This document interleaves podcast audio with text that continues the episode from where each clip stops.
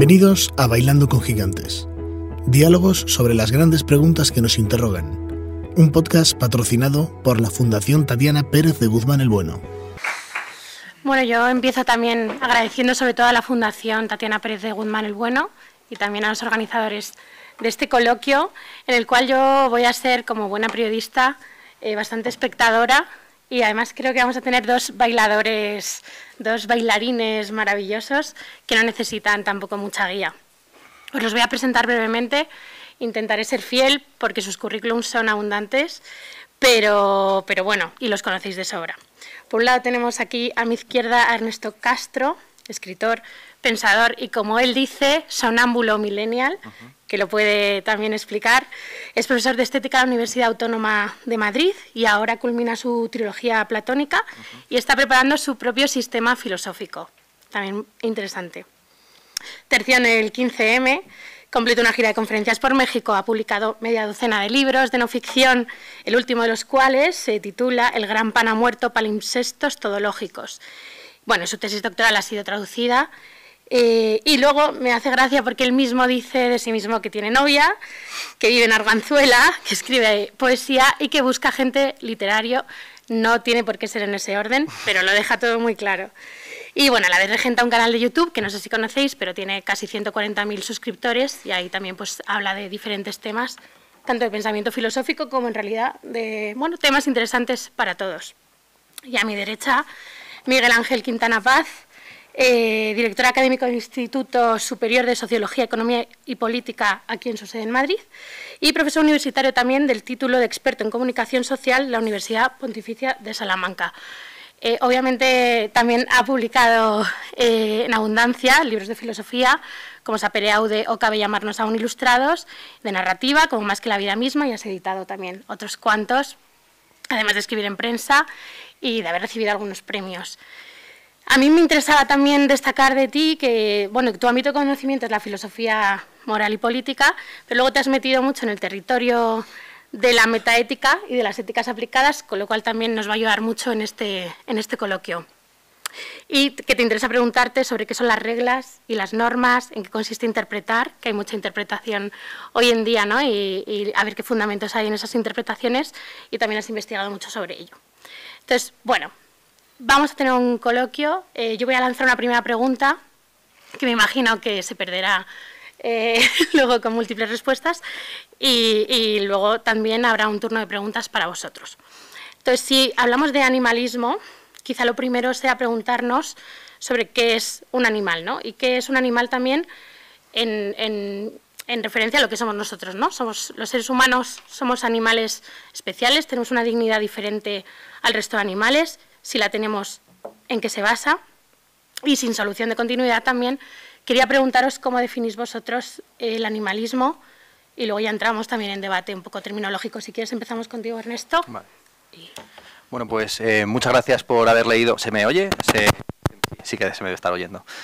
Eh, muchas gracias por haber leído esa biografía, eh, que es un troleo que está en mi página web. Eh, me encanta cada vez que, en fin, un presentador mm, descubre que tiene que decir que tengo novia y que busco agente literario, no necesariamente en ese orden. Y luego hay una parte final en la que digo que quiero hacer el Camino Santiago o viajar a Guinea Ecuatorial y cualquiera de las dos me vale.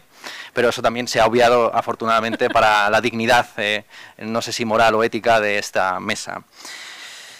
Es un placer eh, estar aquí de vuelta mm, en la Universidad Complutense de Madrid, donde yo estuve cuatro años dando clase en esta misma facultad, de Historia y Geografía em, en, el Departamento de Historia del Arte en concreto, habiendo salido además tarifando en el año 2019 a raíz de un tuit que publiqué sobre el tema que hoy nos compete, comparando a la industria cárnica con el holocausto, lo que me granjeó una llamada del señor decano de esta facultad pidiéndome por favor que quitara de mi perfil de Twitter la condición de profesor de esta universidad. Estaba justo mm, haciendo, poniendo los exámenes y poniendo notas a los alumnos, pero no me costó nada. Ahora que ya no tengo ni Twitter, ni Facebook, ni Instagram, ni nada de eso, pues ahora me tendrán que, mandar un burofax, supongo, para informarme que, he sido privado de la condición de, profesor o de, o de lo que sea. Yo no suelo asistir a este tipo de debates, no me gusta mucho este formato que se está poniendo tan de moda, de la pelea de titanes, el choque de gladiadores o como se dice aquí, el baile de gigantes. Yo mm, soy alto, pero mm, gigante no me considero, soy más bien un, enano intelectual y bailar no sé bailar, solamente sé perrear, es decir, que, no sé bailar. Y entonces, si me siento un poco incómodo en este tipo de contextos, donde lo que se busca en muchas ocasiones es o bien un choque de trenes, o bien una eh, falsa reconciliación. Bueno, pero si al final los conservadores y los liberales pensábamos lo mismo, si los socialistas y los eh, derechistas estaban de acuerdo, si los animalistas y los antianimalistas o humanistas están en las mismas premisas. Yo, a diferencia de muchos de mis coetáneos que se dedican a la filosofía, ni estoy ni quiero estar en la guerra cultural. Ya mm, tuve demasiado con aquella llamada del decano y seguí las directrices del, eh, del caudillo de no meterme en política. Ya no estoy metido en política, lo que pasa es que la política se va metiendo en mi vida y me llaman para este tipo de, asuntos. Mm. Ya digo que soy un mal ponente para este tipo de debates, o, quizá no, porque mm, ni pretendo representar a uno de los dos bandos en contienda en, este, en esta polémica, ni tampoco eh, vengo a vender eh, una ideología concreta, un posicionamiento ético, ni siquiera político. Y quiero partir un poco de esa primera premisa, ¿no? de la impureza de la, de la posición que por lo menos, al menos yo defiendo, en el sentido de que no vengo a reclamar una superioridad moral al eh, animalismo, al antiespecismo, ni tampoco pretendo encarnar yo esa beatitud de la eh, no violencia o el no sufrimiento de los animales. Mm, a modo de declaración personal, les puedo decir que hace un par de meses que dejé de ser vegano por problemas alimenticios que no tienen que ver con la sostenibilidad de la dieta vegana, sino con mi propio caos vietal y dietético, con lo cual quiero empezar por ahí para, para, para arrancar.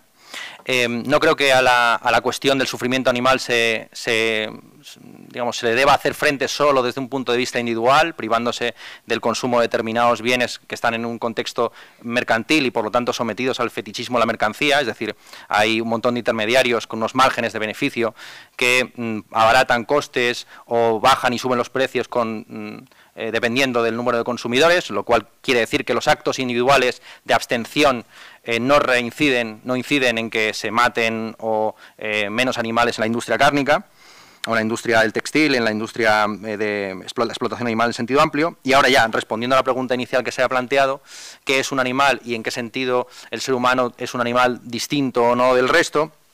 Diría que sí, es más, aquellos que mm, se toman más en serio ese carácter específico político y moral del ser humano son los así llamados animalistas o antiespecistas, que entienden que el ser humano es un ser moral, un ser político, que puede reflexionar sobre su conducta, que no actúa irracionalmente, instintivamente, y que tiene una serie de disposiciones morales hacia el mundo. Y que ya en su día a día se comporta moralmente respecto a una serie de sujetos o de pacientes morales que, eh, por sus caracteres y atributos, son indistinguibles del resto de animales. Cuando eh, tratamos a mm, determinados eh, seres humanos que tienen la misma capacidad de raciocinio que un simio, que un perro, estamos ya, de alguna forma, implícitamente, eh, tratándolos como pacientes morales no porque tengan, eh, porque sean sapiens sapiens, porque sean capaces de raciocinio, sino porque sienten. Eh, la base fundamental, el origen del antiespecismo o animalismo es, un pasaje muy conocido de Jeremy Bentham, donde mm, reaccionaba a aquellos que hacían burla de la Declaración de los Derechos del Hombre y del Ciudadano. había una reducción al absurdo que decía, bueno, si se empieza dando los derechos al hombre en sentido amplio, incluido al tercer estado y a la plebe, que será lo siguiente, dárselo incluso a las mujeres, ¿no? dárselo incluso a las mujeres. Esa es la reducción al absurdo entonces, ¿no?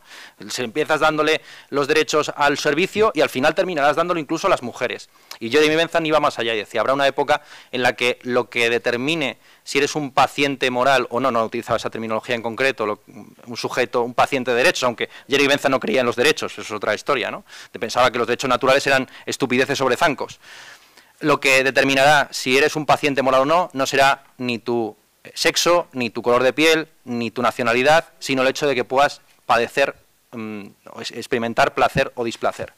Y eso es lo que yo en ocasiones he llamado el atributo trascendental de la ética. Allí donde no hay placer o displacer no puede haber tratamiento moral. Eso no quiere decir que todos los animales sean iguales, a la manera de rebelión en la granja de Orwell, ¿no? Hay algunos más iguales que otros, evidentemente. Y, y vuelvo a lo mismo, es el animalismo, el antiespecismo, el que se toma en serio el carácter distinto del ser humano como un animal moral que puede aplicar su moralidad y la está aplicando, de hecho, respecto al resto de animales. Si eso se debe concretar en unos derechos animales, un reconocimiento, una soberanía de lo salvaje o no, hay un debate amplísimo entre ecologistas, antiespecistas y animalistas de diversa índole. Y ya con esto yo creo que ya he consumido mi primera intervención.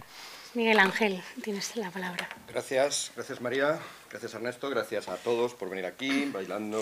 Yo, yo debo confesar que la expresión bailando con gigantes eh, leí una interpretación en uno de vuestros debates previos que me gustó y que me voy a agarrar a ella, pero tampoco me siento para nada gigante, eh, que es el que los gigantes son los temas que ah. abordamos, ¿no? Entonces, todos estamos aquí bailando. Lo de bailar está bien porque es además el ejemplo que pone Lakoff de metáfora que si hubiéramos utilizado en nuestras polémicas, en nuestros debates, en vez de utilizar metáforas de tipo bélico, ganó el debate, le arrasó, le puso contra las cuerdas. ¿no? Utilizamos, según Lakoff, en, en, Occidente, eh, metáforas excesivamente belicosas, y él pone como ejemplo que si utilizamos la metáfora del baile, pues se coordinaron bien, caminaron en el mismo sentido, le hizo dar una buena vuelta.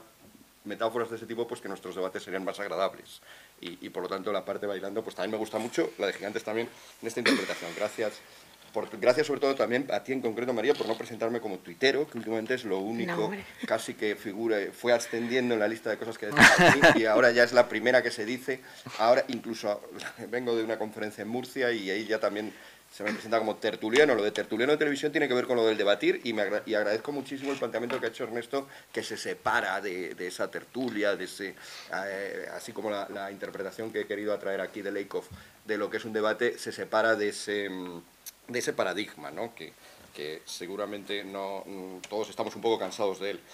Bien, eh, la cuestión, pues como ya he dicho, me parece una, un gigante, me parece, me parece algo de una enjundia considerable y, bueno, me vi, acepté porque me parecía un reto y, un reto que a ver cómo, cómo enfrentamos. yo quería partir de, voy, voy a hablar quiero decir qué es esto del animalismo. Quiero acabar un poco donde ha acabado Ernesto, también, en la cuestión del sufrimiento, que me parece clave para todo esto y que espero que luego podamos ampliar. Em, quería empezar por, la, por una de las palabras que aparece en el título, ¿no? junto con animalismo, que es la idea de zooética. ¿no?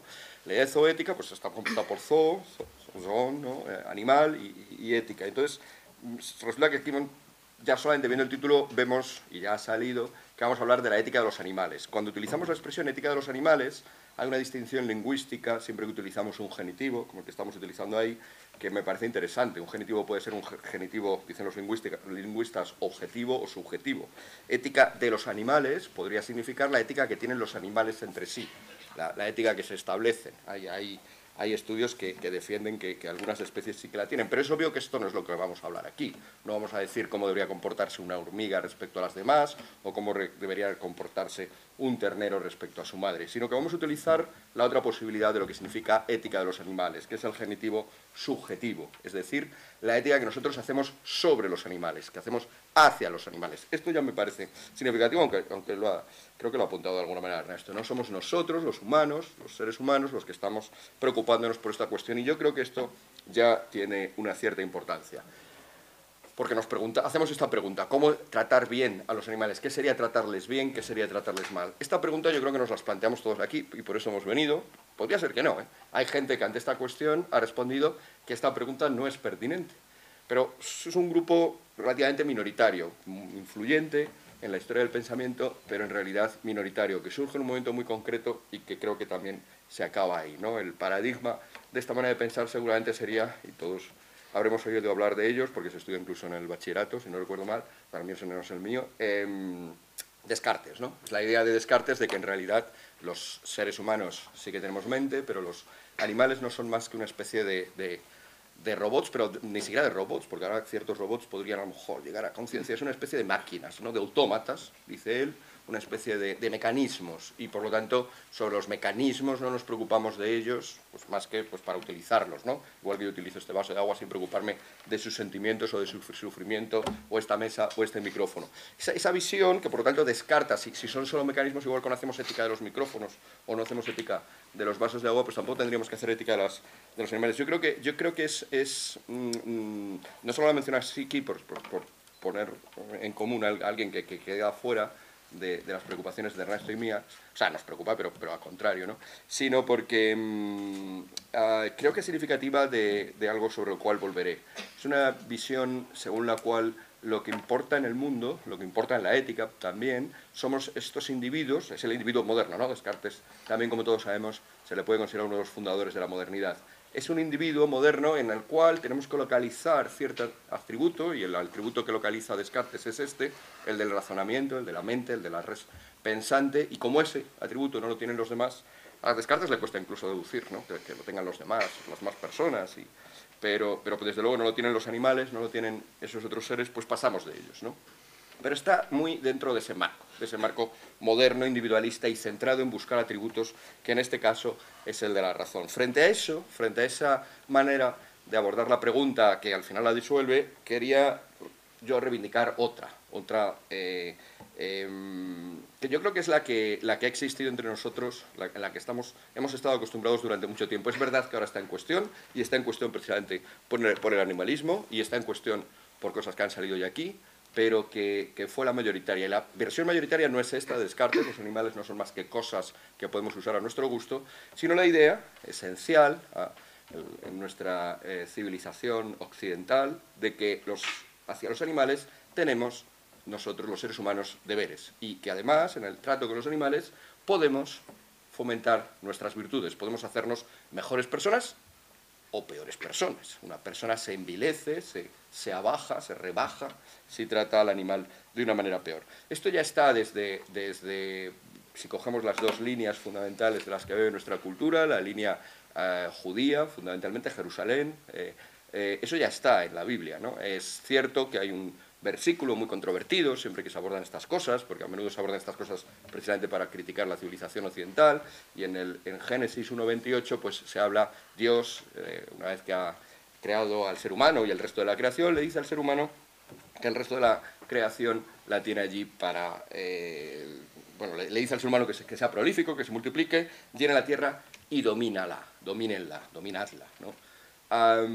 Y justo después, además añadice, añadice que él va a, y ahí de nuevo las traducciones pueden variar, pero voy a escoger la menos negativa para mí, debe reinar sobre el resto de los animales del cielo, las aves del cielo, los pájaros del eh, agua y los eh, reptiles que caminan por la tierra. Esta, esta visión, si nos agarramos a la idea de dominio y a la idea, pues evidentemente ya pone las cosas muy feas para los animales.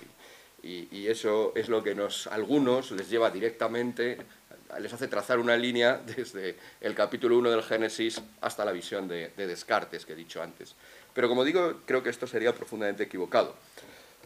Incluso en términos estrictamente eh, del Antiguo Testamento, según nos dicen los que saben de hebreo, entre los cuales no me cuento por desgracia, los verbos que ahí se utilizan para lo que he traducido como dominar o como reinar, algunos lo traducen de una manera más peyorativa, someter, en realidad son verbos que en hebreo tienen un significado que se parecería más, podemos, he conservado el término dominio, se parecería más al dominio que tenemos cuando sabemos de una cosa. ¿no? Yo domino las matemáticas, pues yo les dijera domino las matemáticas, sería un poco pretencioso por mi parte decirlo y falso, pero es un ejemplo. Eh, eh, cuando digo domino las matemáticas no estoy diciendo que yo esté arriba y abajo estén todos los números, todos los teoremas, todos los, y yo sea el señor de todos ellos, que pueda hacer con ellos lo que me dé la gana. Obviamente sería una interpretación bastante eh, psicótica. Cuando digo que domino las matemáticas, que soy capaz de meterme en ellas y manejarme y hacer lo que debo hacer. Ese, al parecer, es el significado del verbo hebreo que se utiliza ahí. Un, dominio que, por cierto, en inglés suelen traducir como stewardship, me gusta más que las traducciones españolas, es el administrador, el steward, es el mayordomo, el steward es también el, el azafato o azafata en un vuelo. O sea, que, que no tiene nada que ver con que la azafata me domine, sino que de alguna manera pues organice aquello y, que la cosa funcione bien. Esa función de administrador, de, de, de, del, que, del que tiene encomendada una tarea y por tanto un deber, ¿eh? es un dominio que acarrea un deber, con igual que yo también tengo deberes, si, sé de matemáticas, pues ante los demás, ante los que no la saben, o, si soy profesor, pues ese, ese sí que sería el sentido importante. Esa beta, que si queréis, el resto del Antiguo Testamento está repleto de órdenes sobre los animales, de mandatos ya más concretos, un buey no puede ir con un asno, pues al parecer, es el típico mandato que parece ritual. ¿Y por qué un buey y un asno no pueden ir juntos para arar? Pues porque uno se cansa más que el otro y el que se cansa demasiado para ir a la altura del otro con el yugo, pues lo va a pasar mal. Desde eso hasta Jonás, que cuando Dios le quiere convencer de que se vaya a Nínive a predicarles, le dice vete allí y Jonás sale corriendo en dirección contraria, por cierto, una actitud que siempre me ha, encantado, pero, pero los argumentos que le da Dios para ir es, oye, que hay 120.000 personas y su ganado en esta, en esta ciudad, en Nínive, ve hacia allí. ¿no? Él utiliza el mismo Dios el argumento de, del cuidado animal como algo para lo cual ah, debes preocuparte y debes moverte. Hay mucho más en proverbios, ya digo, en, eh, pero desde esa, desde esa beta nuestra, desde esa fuente hasta la otra fuente fundamental, la grecorromana, pues también ahí yo creo que esa idea, y, han conectado relativamente bien, hemos hecho una fusión entre ambas, mm, eh, recogiendo sobre todo la idea que dije antes, ¿no? la idea de que eh, estamos hablando de ética, estamos hablando de ética de los animales, de nuestra ética hacia los animales, y en ese trato nuestro con los animales, pues nos podemos hacer virtuosos, nos podemos hacer personas, podemos estimular cosas como recogiendo lo que he dicho antes, como el señorío, esa capacidad de, ser el, que administra, el que sirve en positivo para cada cual. Podemos cultivar otra virtud, como es la del cuidado de los animales, podemos sacar de cada cual lo mejor, es otro sentido que podemos atribuir también al, administrador, ese fiel al que me he referido antes, y eso es también una virtud, la persona que sabe sacar lo mejor de los demás, un profesor, por ejemplo, ¿no? Eh, virtud muy recomendable en él, pero también en el ser humano respecto a los animales, lo cual es verdad que a veces implica sacar de ellos huevos o carne o otro tipo de cosas. la justicia, dar a cada uno lo suyo, colocar a cual en su momento, hay un autor que conservador que se ha metido en este tipo de cosas, Roger Scruton, que insiste, tiene un artículo de con un título provocador, ¿no? Comernos a nuestros amigos. Él defiende comerse a los animales justamente por reconociendo al animal su lugar, lo justo hacia él, por supuesto no en, un supermercado envuelto en plástico, un trozo de carne que ni, sabes reconocer qué es eso, sino bueno, él fomenta más pues las granjas pequeñas y el trato, si es posible en el cottage inglés donde él vivía, pues una cosa mucho más humana, diríamos, efectivamente, porque nos hace humanos, es lo que estoy intentando decir, nos hace virtuosos, pero a su vez en nuestro trato justo con ellos, en, poniéndolos lo que es la justicia en su lugar.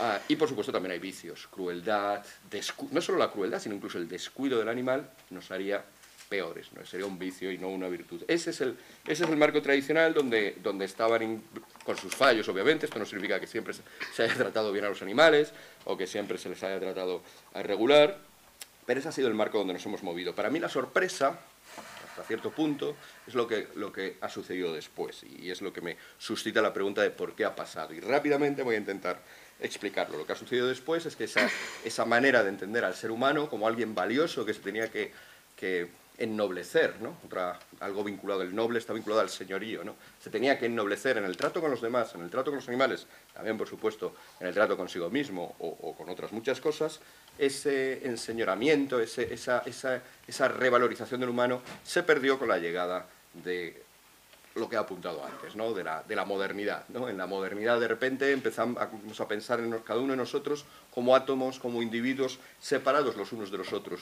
Mientras que para alguien que venía de esta tradición, el ser humano, por supuesto, es social, solo podemos nacer en una sociedad, como mínimo la sociedad mía y la de mi madre, eh, y un padre que en algún momento ha tenido que estar allí, pues eh, ahora se empieza a pensar en los seres humanos como átomos aislados de a ver cómo se ponen de acuerdo en un pacto originario para montar una sociedad, ¿no?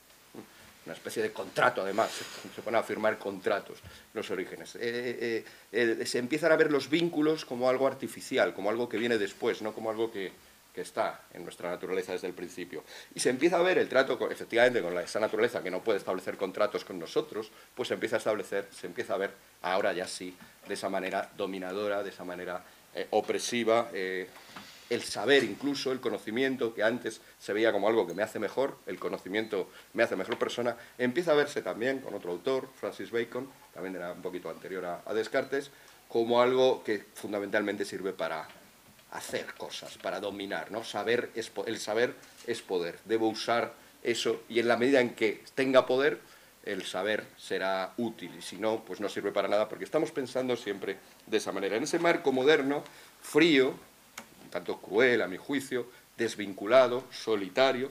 Algunos de los adjetivos que he utilizado los utiliza el propio Hobbes para describir la vida en la, sobre la Tierra como si fuera la cosa más natural del mundo. Es verdad que el hombre no tuvo mucha suerte, pero, a lo mejor no, no, necesariamente coincidimos con que la vida tenga que ser así.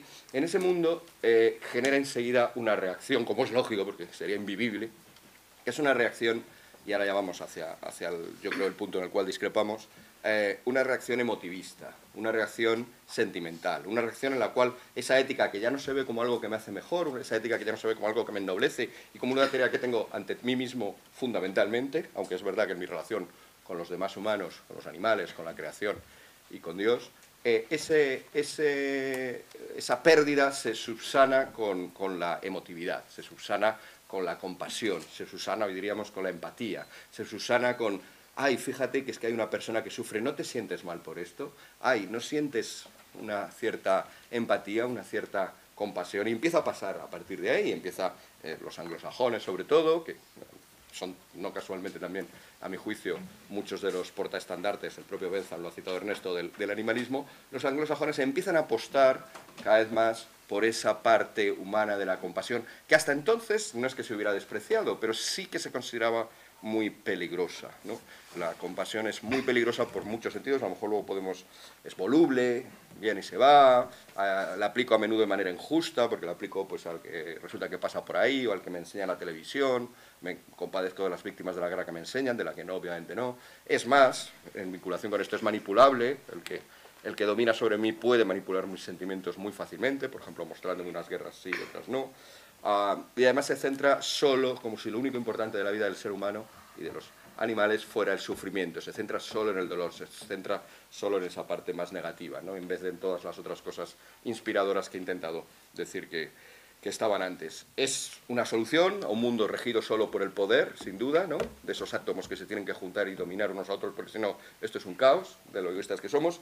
Es una solución frente a un mundo en el cual los vínculos los liga a menudo solo el capital, solo, solo si yo al final estoy muy desligado de, cualquier otra persona, pues ¿cómo consigo cooperar con ella? Pues pagándola, ¿no? Y pago al fontanero y me arregla y, y me arregla la tubería y le pago y se va y nunca más volvemos a saber.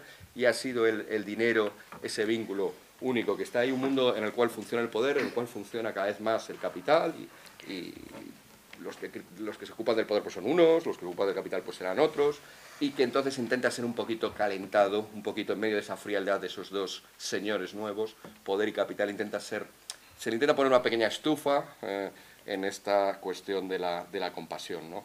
Um, y, claro, como, como, ya he dicho, la compasión pues tenía riesgos, pues empezamos a expandir la compasión y parece que cuanto más la expandamos a más cosas será mejor, y entonces si se la expando eh, pues a los demás seres humanos, que ya me cuesta en este mundo frío que he dicho, pues ¿por qué no expandirla también hacia los animales? ¿Y por qué no expandirla primero a algunos animales, luego a otros, luego quizá a todos? Si esa es, esa es la única guía, y a mi juicio no es una guía, porque es una guía muy voluble, ya digo, es un mero sentimiento, pues podemos llegar a cualquier sitio. Es más, como eso también lo, aplico a los demás, solo me preocupo de ellos en la medida en la cual sufren, es obvio que fomentamos una cultura en la cual para yo salir al espacio público tengo que mostrar que estoy sufriendo. Y es, yo creo que vivimos justo en esta segunda década del siglo XXI, está en el título también, ¿no? La idea de, de, de animalismo para el siglo XXI. En, el siglo, en esta segunda década del siglo XXI vivimos el apogeo de esto, ¿no? Desde hace unos años pero ahora también un mundo en el cual solo puedes salir al espacio público mostrando lo mucho que sufres, porque es el único motivo para ser éticos unos con otros, y, y, y, mostrarte como víctima, y mostrarte como ofendido, y mostrarte como mira lo que me han hecho a mí, o lo que han hecho a mi grupo, o lo que... y por eso préstame atención, ¿no?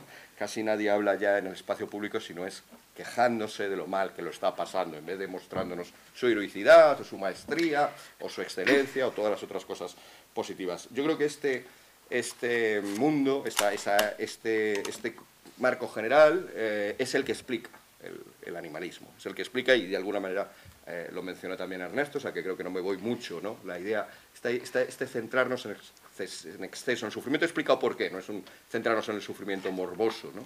Eh, tiene sus causas, eh, pero es un centrarnos en el, en exclusivamente en el sufrimiento para hacer ética en vez de en todas las otras cosas que he dicho antes, que, que, que me parece peligroso y aquí estoy acompañado y termino ya, de dos movimientos que en apariencia opuestos, pero que en esto tienen una firme convicción unánime, ¿no? tanto la, la, idea del, del, cristianismo, que, que se fija en el sufrimiento, pero para superarlo, para ir más allá, como la del uno de los enemigos del cristianismo, que es Nietzsche, que también consideraba mormosa, uh, baja, degradante esta obsesión con simplemente fijarnos en el dolor y en la compasión que unos podamos sentir por los otros. Hay que eh, que cuando hacemos eso nos perdemos otras cosas mucho más importantes y creo que esas cosas son las que nos perdemos cuando guiados de la mano del emotivismo y de la obsesión por el sufrimiento, eh, llegamos al animalismo, que es pues, considerar que los animales tienen la misma importancia. Bueno, yo quiero decir que el resto ha dicho al principio que no le gustaban a veces estos encuentros porque se, se convertían en muy dialécticos Vamos a intentar que sea puede haber, la, puede haber lo contrario, claro. O sea, ha sido muy no, no, por supuesto que sí. De hecho, no, habla dentro, habla dentro vosotros. Pero por ejemplo, es que claro, has citado tantas cosas y ahora tú vas a poder contestar absolutamente todo lo que quieras, pero también nos interesa entender, pero tú al final, no hablando del genitivo, de si somos eh, el genitivo pasivo, activo, la cosa es, también nos interesa entender si los animales, no solo nuestro comportamiento respecto a los animales, sino si los animales son objetos éticos o sujetos éticos, ¿no? Si hablamos de, de, igual, de igualdad en la dignidad ética de los animales y las personas, tendremos que, que abordar también este, este bueno, Como habéis venido a la pelea, vamos a, vamos a pelear, ¿no? Es un coloquio, no una pelea. Claro, un baile. Ah, em, pues, pues yo, mm, tirando para el tango, diría que em, me parece curioso que se acuse al antiespecismo de sentimentalismo arbitrario y al final el fundamento ético que se dé para la explotación animal sea lo que pone en un determinado libro sagrado. Porque igual que hay un pasaje en el que se habla de la stewardship o del dominio o del señorío o de eh, la conquista o del protectorado sobre el resto del mundo, pues también pueden agarrarse otros libros sagrados mm, no menos cargados de mm, poesía, eh, sentimentalismo, eh, y, buenas intenciones y, por supuesto, un montón de eufemismos, donde se dice que los animales, bueno, hasta tienen alma, ¿no? Y, no solamente un alma propia, sino que a veces humana, ¿no? La transmigración de las almas. Entonces, claro, este, el problema del, tradicionalismo, si se quiere ver así, o de... Eh, los sismos son estúpidos siempre, vamos, por definir, ¿no? Por definir. el problema de argumentar en base a unos, a unos libros divinos es que hay un montón de libros divinos en competencia y en muchos de ellos aparece eh, las eh, creencias veganas o las creencias antiespecistas o animalistas como algo que no tiene que ver necesariamente con el individualismo y la teoría contractual moderna, y mucho menos con esta cuestión del mascotismo o la sentimentalidad eh, actual. Es más, la posición eh, del, antiespecismo contemporánea se reclama heredera de la filosofía analítica racionalista y no tiene que ver con la compasión respecto al resto de animales, tiene que ver con el reconocimiento de una serie de atributos que ya son trascendentales en nuestra conducta contemporánea respecto a nuestros congéneres. Es decir, si, eh, si el criterio mm, mm, de la especie, este es el asunto, el criterio de la especie es un criterio moral o no para tratar a, los, a, los, eh, a un individuo o a un colectivo, como eh, susceptible de trato moral. Luego está el debate de si, en fin, los derechos son positivos, naturales, esto vamos a dejárselo a los filósofos del derecho, ¿no? que yo creo que ni Miguel Ángel ni yo no estamos especializados en concreto sobre eso, aunque algunas palabras podemos llegar a decir. Em, cuando se habla de, de si los animales, del tema este del genitivo, objetivo o subjetivo, Evidentemente, los animales tienen su propia eh, moral, si entendemos por tal cosa las costumbres que mm, pues, eh, rigen a las poblaciones. Y efectivamente se ha visto conductas altruistas interespecies, se ha hablado mucho del fundamento biológico de nuestras intuiciones morales en las llamadas neuronas espejo, que no solamente tenemos nosotros, sino otros, otras muchas especies, mm, volvemos a lo mismo, no se trata de mm, tratar a los animales con la eh, moralidad que ellos mismos tienen, sino reconocer en ellos unos atributos que mm, ya valoramos como positivos y como susceptibles de trato moral y a veces jurídico dentro de la sociedad humana. ¿Bien? Entonces, eh, si a determinados individuos con la misma capacidad eh, intelectual o sensible que, el que otros animales estamos ya considerándolos pacientes morales y ciudadanos de pleno derecho, eh, pues el debate es cómo integrar a unos sujetos, a unos agentes que no tienen la misma conciencia moral que nosotros, pero que sí que serían susceptibles de, trato eh, moral, como lo son pues eh, los, propios infantes, los niños que no tienen conciencia de lo que están haciendo, que son irresponsables, pero no por ello dejan de tener derechos. Este es el, marco al final, en última instancia, que no tiene que ver, como ustedes están viendo, con la sentimentalidad.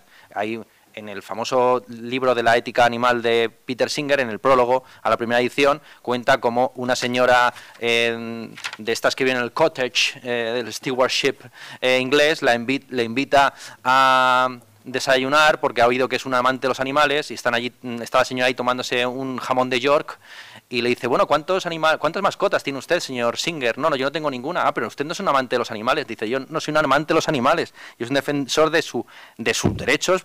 este Peter Singer no habla en esa terminología. Yo soy un defensor de su del trato moral respecto a los animales, pero no por ello tengo que amarlos a todos. No por ello tengo que compadecerme respecto de todos los animales, con la cantidad que son. Y volvemos a lo mismo, el hecho de que se les reconozca eh, eh, eh, ciertos derechos o, que tengamos un trato moral respecto a ellos no los pone al mismo nivel a todos. hay trato moral dependiendo de las capacidades que uno tenga. hay mucho debate sobre este asunto y, por supuesto, hay un reconocimiento, esto no, esto no, no se le escapaba tampoco a Bentham, de que el estado, de el estado salvaje, el estado natural de los seres animales, es mucho eh, peor para, para, ellos que el estado doméstico. Es decir, a muchos animales que tienen que someterse a depredadores, parásitos y el clima, eh, ya les gustaría estar viviendo en, incluso en una de las granjas industriales contemporáneas. ¿no? Entonces, eh, mm, reconocer lo que, lo que está clarísimo es que hay una industria que no es este asesinato del amigo mío, cuánto te quiero, te voy a comer, sino que es una industria masiva de producción de carne, que es en el mundo en el que estamos viviendo, no en, esa fantasía tolkieniana de Hobbylandia, ¿no? de la comarca en la que los animales los tienes en una pequeña granja, sino que estamos en el mundo contemporáneo, estamos debatiendo sobre el día de hoy, y en el día de hoy yo creo que en esto estaremos de acuerdo, la industria de la explotación animal es totalmente inmoral y indefendible. Muy bien, gracias. ¿Quieres mm, contestar? No. Eh, sí, quiero contestar porque bueno, hay, un par de malentendidos y luego un par de asuntos súper interesantes para profundizar.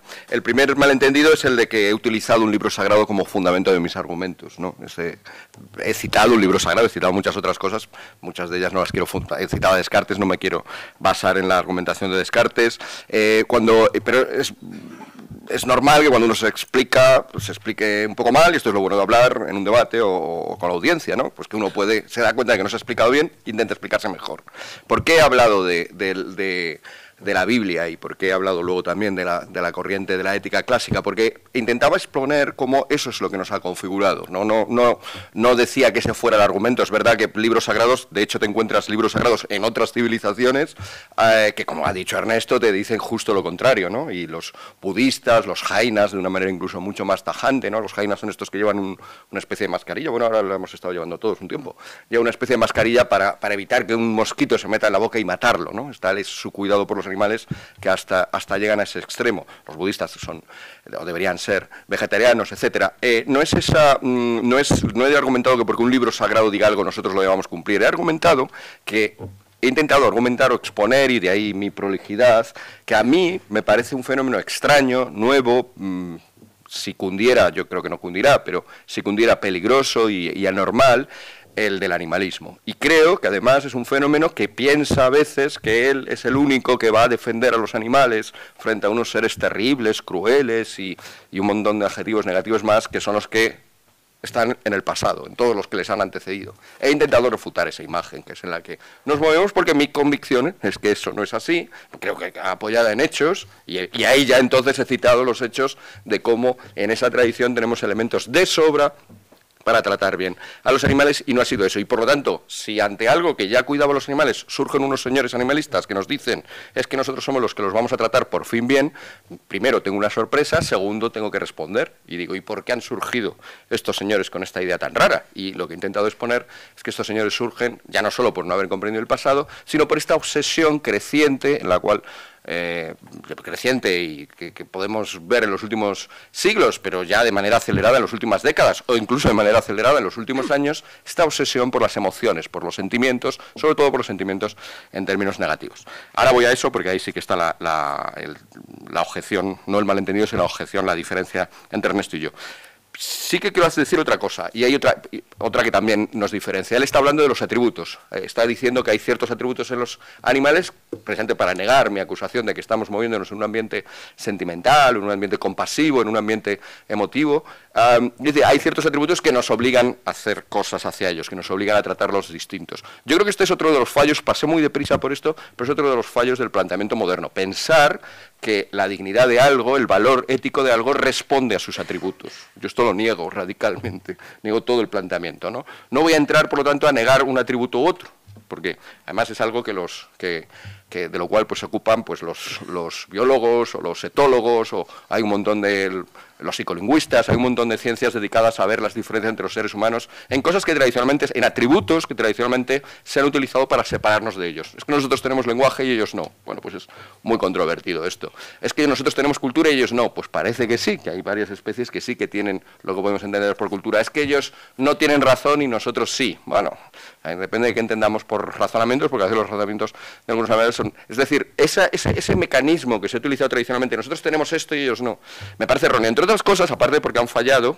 todos estos que he dicho, eh, me parece también negativo porque o ellos no tienen conciencia en la versión de Cartesiana y nosotros sí. Bueno, pues también es cuestionable. Pero me parece negativo también porque, claro, luego siempre en estos debates surge enseguida, bueno, pero es que hay humanos que tampoco tienen esos atributos. Si el lenguaje es lo importante, entonces tenemos que tratar a un mudo como un animal. Si, si el uh, razonamiento es el razonar es importante a un señor que razona mal o a un niño o un, que todavía no razona, eh, también le tenemos que tratar como si fuera un animal y entramos en, en un montón de trampas, a mi juicio. Trampas basadas en eso, basadas en que creemos que la dignidad ética de uno está en sus atributos. Otra cosa, por cierto, muy comprensible en nuestra sociedad, donde todos intentamos tener cada vez más atributos, tener nuestros títulos universitarios, tener nuestros méritos, tener nuestro dinero, tener nuestros, nuestras cosas, pues para sobrevivir, para sobrevivir en este mundo. Pero creo que ese planteamiento es el que es radicalmente equivocado. Tanto si son predicados, o yo lo llamo predicados, pero bueno, eh, Ernesto lo ha llamado atributos y me parece muy bien. Ah, tanto si son predicados o atributos eh, refutables, como estos que he dicho, como también si son los no refutables, y por eso, perdón, que vuelva. No pretendo defender la dignidad humana basándome en atributos no refutables como que Dios lo ha dicho o que tenemos, a veces redundantemente, que es que tenemos dignidad y ellos no. ¿Y qué es la dignidad? Pues eso que tenemos los humanos, una especie de círculo vicioso. Ni siquiera pensando que la libertad, que nos, eh, eh, algo que a menudo se utiliza, ¿no? que, una cosa llamada libertad, pero que justo por ser libertad, por ser no causal, ¿no? cuando hay libertad, cuando se supone que la cadena de causalidades, esto causa esto, se ha roto. Justo por no ser causal, la ciencia nunca podría comprobarlo y por lo tanto nunca podríamos tampoco refutarlo. refugiarme en todo eso, eso no significa que yo no crea eh, que existe la libertad, que yo no crea que existe la dignidad, que yo no crea que existe Dios. Simplemente significa que refugiarme en esos atributos no refutables tampoco me parece una buena idea porque creo que es de hecho el error. Yo creo que debemos empezar a pensar y entonces, ¿qué es lo que pienso? Si no pienso esto, pues lo que pienso, y perdón por extenderme siempre, pues que el, montón de, el marco en el que vivimos, pues eh, necesita cierto, cierto desmonte, cierto desmontaje, ¿no? Trituración, dirían los, los buenistas. Ah, em, yo creo que eh, en todo esto olvidamos una cosa que es esencial en la ética en general y en este caso en particular, que son las relaciones, los vínculos. Dejemos de pensar en atributos, en qué tengo yo, en qué soy yo, en esta cosa que tengo aquí, que me hace mejor que, el animal, pero también que tú, que razonas peor o que hablas peor. Aunque alguna vez me tocará a mí ser el que, el que peor, de hecho me tocará algún momento, ¿no? Si envejezco, ¿no? empezaré a, a perder facultades y a perder atributos, o sea que todos vivimos con esa amenaza. Dejemos de pensar en la ética en ese sentido de los atributos, de los predicados, de qué es lo que yo tengo, y empecemos a pensar en la ética fundamentalmente como algo que tiene que tener que ver con los vínculos, con cómo nos... Una cosa amenazada, precisamente lo he intentado decir antes, eh, en un mundo individualista en el cual somos átomos, en el cual hay que hacer contratos para todo, en el cual lo único que nos vincula al final es el dinero, es verdad que es muy difícil establecer vínculos, salvo si hay por medio 200 euros, pero, pero si centramos en esos vínculos que se están perdiendo el valor de la ética y el valor de nosotros como humanos, ahí sí que podemos reconocer que los vínculos que establecemos y voy a pasar deprisa, pero bueno, esto podría ser muy, muy... Los vínculos que establecemos entre los humanos son valiosos y tienen un valor y son vínculos diferentes a los que establecemos con los animales. Y ahí ya no hay que buscar que el niño hable muy bien o que el niño razone muy bien o yo razone muy bien o el otro razone muy bien. El mero hecho de ser humanos nos proporciona un vínculo, un vínculo eh, que es verdad que también a veces se hace más evidente, entonces nos resulta más fácil tratar bien a alguien que tenemos enfrente, otras veces se hace más difícil. Matarías a un mandarín chino a, cambio de enriquecerte, pues como está más lejos, pues a lo mejor sí que me decido hacerlo, pero que en el fondo también esa pequeña vocecita que me dice no lo hagas, es que me está diciendo es que ese mandarín chino, en el fondo es humano, tienes un vínculo con él, aunque no lo hayas visto nunca, aunque no lo vayas a ver, aunque no te lo vayan a reprochar, hay algo humano que nos vincula. Hay otra cosa humana, que también, otra faceta que también refleja muy bien la cuestión de los vínculos, que son las instituciones. Nosotros tenemos instituciones, y es a lo que me refería al principio con lo del genitivo, objetivo y subjetivo. No quería tampoco, nuevo malentendido que aclaro, yo no quería decir en modo alguno que los animales no tengan ética. He intentado decir incluso que sé que hay estudios sobre algunos muy interesantes. Lo único que dije es que de eso no vamos a hablar, no vamos a hacer ética para hormigas. Vamos a hacer ética y lo vamos a hacer en una facultad, y lo vamos a hacer en un formato llamado debate y con unas palabras de un idioma llamado castellano todo eso son instituciones que tenéis, que nos vinculan, si os fijáis, son instituciones eso, cosas que nos vinculan de maneras muy diferentes y que también es específicamente humano y que es valioso y que es, para mí, lo que sí que justifica que diferenciarnos de los animales que no están de esa manera, que no, no participan de esa manera en nuestras instituciones. Por lo tanto, vínculos como, como humanos, vínculos como como seres que creamos instituciones y por último también el vínculo de, al que he aludido antes, apoyándome en la Biblia, aunque una vez más la menciono y no por esto quiero decir que sea la autoridad, el vínculo que tenemos ético de señorío, de cuidado, la obligación. Tenemos no solamente me estoy fijando en los vínculos que tenemos los humanos frente a los animales, sino que ante los animales hay un vínculo que es ese, el de tener que cuidarlos, el de tener que preocuparnos de ellos, el de tener que, el de que justo porque nuestros vínculos son distintos, los míos con otra persona y los de la hormiga con la suya o el ternero con su madre, justo eso hace que luego la relación entre unas especies y otras, entre unos entes y otros, también se creen vínculos completamente distintos al que yo y cuido a mi perro o debería cuidar a mi perro de una manera distinta como cuido a mi hijo, con unas expectativas distintas, con, un, eh, con unas atribuciones de deberes, por ejemplo, diferentes, etcétera. Y cuido a, pues el bosque que tengo al lado con pájaros, con madrejas y todo tipo de una manera diferente a como cuido al vecino que también tengo al lado. ¿no? Esa, ese, y debe ser la, la la virtud fundamental en ese trato con los animales es ese, el de stewardship, el de administrador, el de señorío en este sentido y el de, y el de, y el de cuidador. ¿no? Ese sería un poco el, yo creo que donde sí que donde sí que sí que nos y ya termino perdón por la cuestión del sentimentalismo eh, sé que no sé claro cuando estamos cuando empezamos a definir atributos no estamos siendo sentimentales. Pero ya he dicho que no me parece tampoco buena idea. O sea Ernesto tiene razón. Ahí no está él utilizando sentimientos. Pero es que no me parece ni siquiera buena la idea de definir atributos. Y en todo, pero vuelvo a lo mío, sí que incluso, él ha citado a Bentham, y has vuelto a citar a Bentham, el utilitarismo es una ética que surge justamente en este marasmo moderno para decirnos, oye, en medio de que ya no tenemos muy clara cuál es la virtud, no tenemos muy claros cuáles son nuestros deberes, no tenemos muy claros cuáles son los derechos, los ridiculizamos incluso, como él bien ha dicho por parte de Bentham, en este mundo así vamos a centrarnos en algo que sí que tengamos todo claro, y es que hay gente que sufre y gente que hay momentos de displacer, lo ha dicho él, que no es neologismo que yo no me atrevería a decir, pero lo ha dicho, hay momentos de displacer y hay momentos de placer, hay momentos en que lo pasamos mejor y momentos en que lo pasamos peor. Eso es lo esencial en la ética, dicen los utilitaristas, dice Bentham. Y claro, si solo nos fijamos en que hay gente que lo pasa bien y gente que lo pasa mal, también nos podemos fijar en que hay perritos que lo pasan mejor y perritos que lo pasan peor, o en, eh, vacas que lo pasan, que están mejor o que están peor. Es esa obsesión con cómo lo estamos pasando, con ese sentimiento interior, con, ese, con esa emoción, quizá más que sentimiento, es la ética centrada solo en eso, en pasarlo bien o en pasarlo mal, y no le estoy quitando importancia, por supuesto el dolor siempre ha sido importante en la ética, pero no ha sido lo esencial.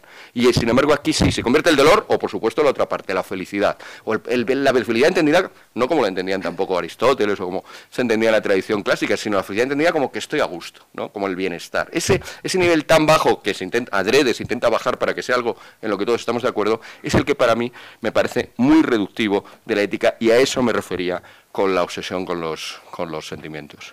Justo como, como, ha habido eh, aclaraciones, también porque estamos en el, en el siglo XXI ¿no? y en mitad de este debate, y con el riesgo también de muchas veces quedarnos en el, en el debate meramente terminológico. Pero bueno, ya que tenemos a dos filósofos, también me parecía interesante, porque en vuestra forma de hablar también percibimos matices, ¿no? Con el término animalismo, antiespecismo, humanismo. Entonces, eh, yo agradecería mucho también que nos ayudarais a entender un poco estos términos. Puedes incluir esta respuesta dentro de tu réplica. Sí, eh, he visto que además habéis incluido otro ismo, aquí ecologismo, en la hojita que nos habéis pasado con los temas que nos hemos pasado por el forro. Eh, o sea, esto no, lo estamos respetando nada. Em, no tenéis tanto señorío sobre nosotros realmente. El, el, el, ecologismo y el antiespecismo tienen una pelea curiosa o singular eh, dentro de las éticas animales contemporáneas, eh, porque al ecologismo lo que le interesa es la especie como parte de un conjunto más amplio de relaciones o de vínculos ecológicos que componen la homeostasis de un ecosistema. Entonces lo que importa es, en ocasiones, reintroducir depredadores para mm, paliar la plaga de determinados mm, mamíferos. Pues eh, si hay una, sobrepoblación de cabras en la pedriza, pues se reintroduce al lobo para que haya un equilibrio entre diversos individuos. Evidentemente, esta ética colectivista este estatismo medioambiental de los ecologistas entra en conflicto con el individualismo mm, principalmente utilitarista de los eh, antiespecistas que lo que valoran es al individuo sintiente concreto y que en principio están incluso dispuestos a intervenir en, los espacios naturales o salvajes que ya están totalmente troquelados por la actividad humana para, mm, para asegurar el bienestar no del colectivo, sino del individuo. Entonces, digamos que los antiespecistas son los anarcocapitalistas de eh, la ética animal, o por ahí iría la cosa, o, anarcocapitalistas o anarcocomunistas, eh, dependiendo del enfoque, si es más izquierdista o más derechista, pero en concreto el antiespecismo ha, triunfado, ha tenido bastante penetración eh, en cierta filosofía analítica próxima a posicionamientos de este tipo, como ha dicho, anarcocapitalistas. Luego, mm, yo creo que esa es la principal diferencia, porque luego el humanismo, el término humanismo significa muchas cosas y no significa nada, ¿no? Están las humanidades, eh, como, en fin, el trivium y el quadrivium, que luego se transforman en las letras y las cifras, en eh, las, las, ciencias positivas o formales y luego las ciencias humanas.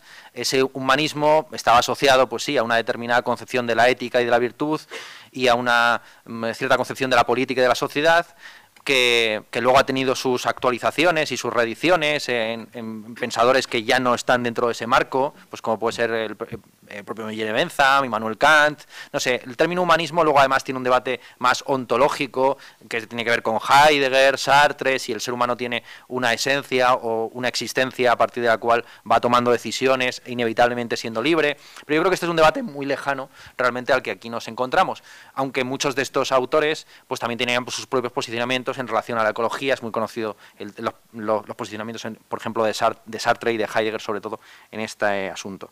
Yendo al tema de, los, de la ética, los vínculos, claro, eh, basar la ética sobre los vínculos en el fondo es basarla sobre el statu quo más o menos arbitrario contingente en el que nos encontramos ahora mismo. Porque cuando eh, estamos ante unas relaciones que normalmente son asimétricas entre diversos términos vinculados entre sí, cuando queremos justificar o dar razones de por qué motivo uno domina sobre el otro y no el otro sobre el uno, pues hay que apelar pues a, atributos o a propiedades que hacen que uno tenga mayor capacidad de dominio, de señorío, de pastoreo sobre el otro. Y, mm, claro, apelar a, los vínculos sin abstracto podría incluso, aplicado al statu quo actual, justificar la ética animal por la vía precisamente del mascotismo. Es decir, estamos ya en un contexto donde hay ciertos individuos que tienen un vínculo afectivo más importante con sus animales de compañía que con sus hijos que no tienen o con sus abuelos que los han metido en una residencia y ahora se me dirá, y ahora lanzándole la bola a su tejado, es que me explique él por qué motivo los vínculos que ya existen y que están completamente sentados con los animales son más peligrosos o amenazadores que los vínculos que tenemos con los miembros de nuestra misma especie. O sea que en algún momento hay que bajar de esa, de esa visión abstracta y conectiva de nodos y de, y de redes de vinculación para explicar por qué motivo el Señor domina sobre la esposa, sobre los hijos, sobre los esclavos y sobre los animales. ¿no? Porque todos se han independizado de la casa del pater familias, que era un gran administrador, por supuesto, comía, se comía a sus amigos y si la mataba era porque era suya, pero eh, y también, mm, en fin, eh, a los, ¿cómo vamos a, pretender que los abolicionistas de la esclavitud sean los primeros en preocuparse por la salud de los esclavos? Y ya en Aristóteles y en no sé dónde y en no sé qué se dice que a los esclavos no hay que, pegarles y si matas a tu esclavo te caerán 30 azotes y cosas de este tipo. Evidentemente los antiespecistas no van a ser los primeros en que defienden que los animales son pacientes morales, son los primeros que se lo toman en serio y que no eh, lo plantean como una cuestión eufemística o como, un, eh, como una cadena, eh, cadena de rosas o un opio del pueblo a la manera pues, religiosa de, bueno, rodearlo todo de un aura así mística, de que la relación con los animales es la relación con los amigos, que la esposa está al servicio del... del porque, porque hay unos vínculos y estos vínculos si se destruyen, bueno, madre mía, la civilización occidental va a, ir, a dónde va a ir a parar. Yo creo que la civilización occidental es mucho más resiliente de lo que se imaginan los eh, defensores de la misma y que lo característico de la, civilización occidental precisamente ha sido plantearse estas en serio estas obligaciones respecto a los animales. Igual que el socialismo, en el fondo, lo único que hace es tomarse en serio las, eh, promesas incumplidas de la sociedad liberal burguesa eh, posterior a la Revolución Francesa, yo creo que el antiespecismo lo que hace es tomarse en serio muchas de las promesas o de las palabras eh, bellísimas pero vacuas del humanismo tradicional. Te voy a dar la palabra directamente, Miguel.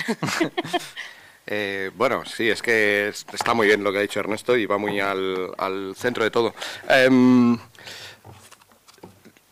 creo que nuestra diferencia está, por ejemplo, en, se percibe además en algunas, muy paradigmáticamente en algunas frases, ¿no? que Ernesto dice de pasada. Dice, estamos ahora en un statu quo contingente, ¿no? O sea, las cosas, los vínculos que hay ahora, el mundo que vivimos ahora, la civilización que vivimos ahora, lo que entendemos como, como se es una cosa contingente. Es así, pudo haber sido de mil maneras más, que sea así no tiene especial valor.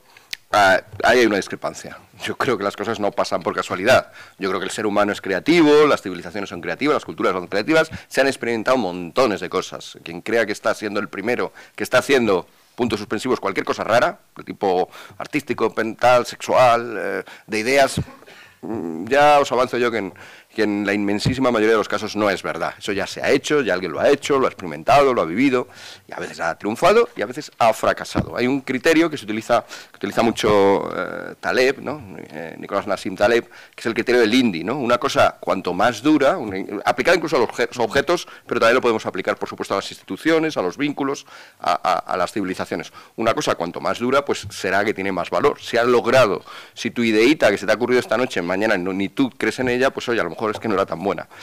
Si ha durado un par de años, pues a lo mejor tampoco es que era tan buena, o si este producto, si esta tecnología enseguida se ve superada, tampoco era tan buena. Una, una tecnología como la silla, por ejemplo, en la que estamos, que lleva existiendo milenios, pues es poco probable que, que, desaparezca alguna vez, porque claro, podríamos decir, no, pero es contingente, de hecho hay gente que se sienta en el suelo y tal, ya, ya, pero, pero parece que responde a las necesidades de mucha gente y responde a las necesidades de esa gente, necesidades humanas, de una manera satisfactoria y eficaz. Y eso le pasa a las sillas y les pasa a algunas instituciones y a otros no, y les pasa a algunos tipos de vínculos y a otros no. Se cogen con mucha pasión y, y al cabo de poco tiempo, bueno, en el 68 se inventaron muchas cosas que luego duraron bien poquito y será por algo, ¿no? Entonces, yo, la idea esa de que el statu quo en el que habitamos es una cosa contingente, mm, no la, no la comparto, ¿no? Eh, entiendo de dónde viene, entiendo que está bien, desde un punto de vista filosófico, cuestionarlo todo, nos, dedicamos a eso no estoy yo, o sea que, por supuesto que en un momento determinado yo mismo me pregunto, ¿y por qué tenemos que tener las cosas como están? Pero la conclusión que sacamos es diferente. Él piensa que, que a medida que sigamos eh, en este campo concreto, por ir a esto, ¿no?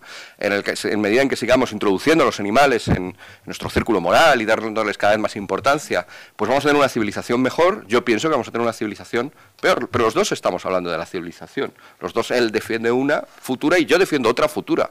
De hecho, no defiendo la actual. Yo creo que la, ya he, hecho una, he intentado hacer una crítica de lo que ha pasado hoy, he intentado hacer una crítica de cosas como las que ha citado él, del mascotismo, tampoco es tan actual, es verdad, ya tenemos textos romanos riéndose de la pasión de algunos por sus mascotas. Pero bien es verdad que ahora se ha extendido mucho más y yo creo que un señor que manda a su abuela o a su padre a una residencia y no le va a ver nunca porque está cuidando a sus gatitos, yo creo que ese señor tiene una vida peor. Yo creo que esa vida es menos virtuosa y creo que una sociedad donde cada vez haya más señores así será una sociedad peor. Será una sociedad más hostil de unos con otros, más con gente más infeliz, lo creo y quiero evitar. Lo veo ya no solamente estoy hablando del futuro, creo que efectivamente hablamos del pasado y yo eso no lo quiero mantener, no quiero que permanezca, aunque sea parte de nuestra civilización o de las cosas que están pasando en la civilización, pero quiero que eso se pare y si es posible decrezca. Los, si otros les da igual o piensan que en el fondo da igual, si tenía que elegir entre, entre sus perritos y el padre, pues ¿por qué van a tener más valor el padre, que es un solo señor, y los perritos son cinco, ganan los perritos?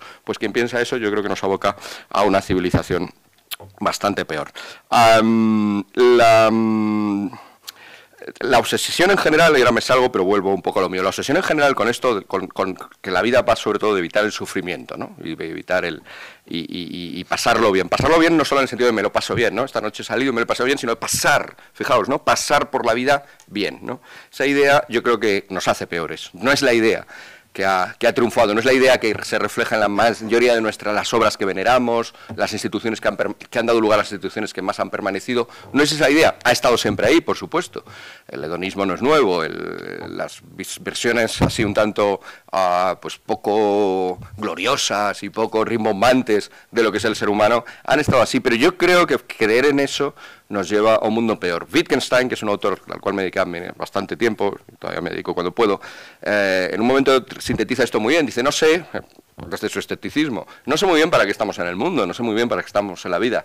Lo que sí sé es que no es solo para pasarlo bien comparto eso, esa, esa, idea. Yo tampoco tengo tan clarísimo para qué estamos en la vida, ni, ni, puedo decir aquí, ni podría escribir aquí un nuevo libro sagrado con mis propias intuiciones, pero lo que sí me parece es que un mundo en el que solo nos preocupamos de que la gente, y no solo la gente, sino animales y cada vez más animales, pasarlo bien y ya está, y eso es lo único que implica deberes, eso es lo único que implica obligaciones, eso es lo único que implica un modelo al cual aspirar, un mundo que se reduce a eso, es un mundo que no yo, sino Aldous Huxley ya describió en un mundo feliz y normalmente se considera una distopía. A lo mejor hay que empezar a considerarlo una utopía y decir, no, pues estará muy bien un mundo en el que todos descubramos una droga llamada soma y nos lo estemos pasando bien desde que nacemos hasta que morimos, pues es el mundo ideal. Y, entiendo la tentación de, meterse también, hay otro, otro filósofo ¿no? que ideó un, mecanismo parecido, ¿no? la máquina de Nozick, ¿no?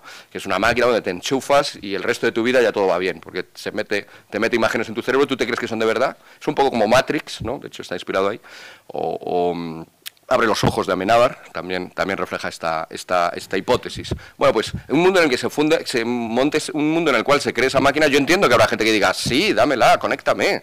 O sea, el resto de mi vida que sean solo imágenes y pas porque si lo único que importa es pasarlo bien, ese es justo el modo en que pasarlo bien. Pero creo que como también creo que creía Huxley, como creo que queda reflejado en la novela, eso es un mundo en el que perdemos todo lo humano. Y lo humano, entre otras muchas cosas, es también el heroísmo, la ahí sí, en ese lugar concreto, la compasión, la preocupación por el dolor de los demás, el aprender a gestionar tu propio dolor, el aprender a gestionar tu propio sufrimiento. Es negativo, por supuesto que sí, pero es también una oportunidad, es un reto al que someternos. Y todo eso que configura la moralidad humana, de, todo eso debería estar con el dolor en su sitio, ya digo, y no poco importante, ¿no? Y, en ninguna de las éticas a las que me he referido se desprecia el sufrimiento, el dolor como una cosa, bueno, eh, que no tenga nada que, que, sea, pues, desde el cristianismo que he citado hasta, hasta Nietzsche, hasta cualquier otro, como algo que, bueno, está ahí. No, no, no, no. Yo lo que recojo el reto del dolor, recojo el reto del sufrimiento, pero creo que hay que ponerlo en ese marco de lo humano y de nuestro batallar con, ello, ¿no? Como batallar o bailar con ello. Frente a otros que simplemente creen que la disolución es muy sencilla, la benza, por ejemplo, pues que cada vez haya menos sufrimiento y cada vez nos pasemos mejor. Y si algún día inventamos la droga perfecta o la máquina perfecta, pues ya está, todos los problemas éticos se han resuelto y todo lo humano se ha resuelto. Bueno, igual que mm, el baile no tiene que, terminar, o sea, no tiene que centrarse solo en lo terminológico, tampoco tiene que centrarse solo en lo legal, pero es verdad, y también como periodista me interesa traerlo a la actualidad, que tenemos una ley, el anteproyecto de ley de protección de los derechos y el bienestar de los animales, que los, los define como seres sintientes y cuyos derechos hay que proteger. Entonces, em, os pediría muchísima concisión al hablar de esto, porque también eh, quiero, vamos, queremos dar paso a vuestras preguntas, muchísima concisión y si podéis, eh, pues un, pequeño cierre y ya damos paso a las mm. preguntas. Sí, yo, yo no conozco muy bien exactamente en qué consiste este anteproyecto de ley. Eh, pero bueno, cualquier em, iniciativa legislativa que vaya más allá de la situación actual, donde los eh, animales son más o menos como muebles, eh, con algún tipo de mm, circunstancia o mm, casi como muebles un poco mm, especiales que no pueden maltratarse porque tienen algún tipo de valor adicional, pero casi de tipo estético, pues yo creo que me parece simplemente bien volviendo a la cuestión de las instituciones, porque claro, una cosa son las instituciones morales y cómo esas en la época moderna se concretan en cuestiones jurídicas. Yo he empezado hablando de que el tema del sufrimiento animal no se soluciona simplemente con una iniciativa individual, sino que es un problema ético-moral que, como la mayor parte de los problemas éticos en el presente, tienen soluciones de tipo político. Y que y ahí es donde inevitablemente se, revisan esos vínculos esos se revisan esos vínculos haciéndolos explícitos y mm, viendo si las partes que están en juego en esa en ese en esa vinculación desean o no desean estar formar parte de ese vínculo que se da por natural o que se da por establecido porque ha durado mucho tiempo bien con, con seres que tienen capacidad de raciocinio y de negociación es bastante fácil. Se le puede preguntar a la señora que está siendo maltratada por su esposo oye tú quieres seguir casada con este mm, gamberro pero a un, a, una, a un tigre que está enjaulado, a un perro que está maestrado o a una vaca a la que le están dando pienso, no se le puede preguntar eso. Y, eh, cualquier tipo de ética que convierta el sufrimiento en un motivo para el heroísmo ajeno, en el fondo lo que está haciendo es justificando la explotación. Porque una cosa es que el ser humano mm, aprenda de sus errores, convierta el dolor en una forma de modificar su propia conducta, pero en el caso de los animales, como no tenemos capacidad de preguntarles si les gusta el BDSM o no, pues en el fondo el único criterio más o menos mm, claro de por dónde van sus intereses biológicamente fundados es en el hecho de que tengan placer o displacer. Y esto ya digo que mm, es, es, es, el criterio un poco que se hereda de la, consideración sobre los sentimientos animales que está en, mm, efectivamente en, en, en Bentham, previamente en John Stuart Mill y más, más adelante en Darwin. Sí, entonces ya, digo, si justificamos las instituciones por su antigüedad, por el hecho de que han durado mucho, una cosa, eh, a mí me parece muy, peligroso ese argumento. Aplicado a las tecnologías, claramente, pues la silla durará más que el iPhone 6. Pero eh, justificar las instituciones eh, por su antigüedad, al final, pues lleva a, a, posicionamientos muy, muy curiosos, ¿no? Que justificaría, por ejemplo, una de las instituciones más antiguas del mundo, que es la esclavitud por medio de la cual se ha conseguido construir los estadios del de, Mundial que muchos de ustedes querrá ahora mismo ir a ver, ¿no? La famosa cazala, la cazala es la forma de esclavitud moderna por medio de la cual los eh, inmigrantes pakistaníes o bangladés, de bangladesíes o de indios están trabajando en Qatar con, eh, con contratos según los cuales no pueden salir del país sin permiso de su contratador. Claro, eso es un vínculo, es un vínculo natural, ya estaba justificado en Aristóteles, no sé si me explico. Apelar a la antigüedad de las instituciones o incluso su funcionalidad para el mundo moderno, para, el mundo moderno no las vuelve morales. Yo, mi posicionamiento es un posicionamiento escéptico, es decir, a lo mejor no podemos estamos tan enganchados a mm, determinados dispositivos que son casi drogas para nosotros, como es, eh, pues eso, la explotación del trabajo ajeno, el uso de recursos fósiles o eh, la explotación y el sufrimiento animal, que probablemente no podamos vivir sin ellos. Pero eso no lo justifica como, eh, como moralmente legítimos. Esa es un poco la, la posición mía, un poco escéptica de que en el fondo lo estamos haciendo todo mal, pero bueno. Mm, por eso tenemos que perdonarnos entre nosotros. Somos compañeros en el pecado de la carne. La carne es débil, efectivamente. La carne es débil. Sí, voy a, voy a intentar ganar escéptico a, Ernesto. Em, en realidad, em, de nuevo, siento que se me ha malinterpretado y creo que se me ha malinterpretado justamente porque creo que no se capta hasta qué punto soy escéptico. cuando yo aludo a que una institución, o, Taleb alude a que, un, a que un objeto tiene 2.000 años, lo que dice Taleb y meta después no es, oye, las sillas tienen no sé cuántos, ¿eh? no me sé la historia de las sillas. 10.000 años. Ergo, no se os ocurra destruir una silla, no se os ocurra inventar un sillón nuevo. No, no, es, no es un argumento que justifique las sillas como algo inmutable. Es una pista, por eso digo que voy a actuar de manera estética, pero una pista muy potente en medio de la tribulación que tiene en general el conocimiento, y por eso soy escéptico. Pero una pista que te anima a ser cuidadoso, es decir, oye, cuidado, cuidado, cuidado que esto que tú te crees, que es contingente, perdón, pero vuelvo a utilizar la palabra que ha utilizado él, esto que te crees que está ahí como podría estar cualquier otra cosa, que es azaroso, que está caído del cielo, no es así. Entonces, si está ahí, préstale la mínima atención. Está bien el argumento, por cierto, por el cual tienes que leer a Aristóteles, o a Descartes, o a, en vez de a cualquier cosa que acaba de salir.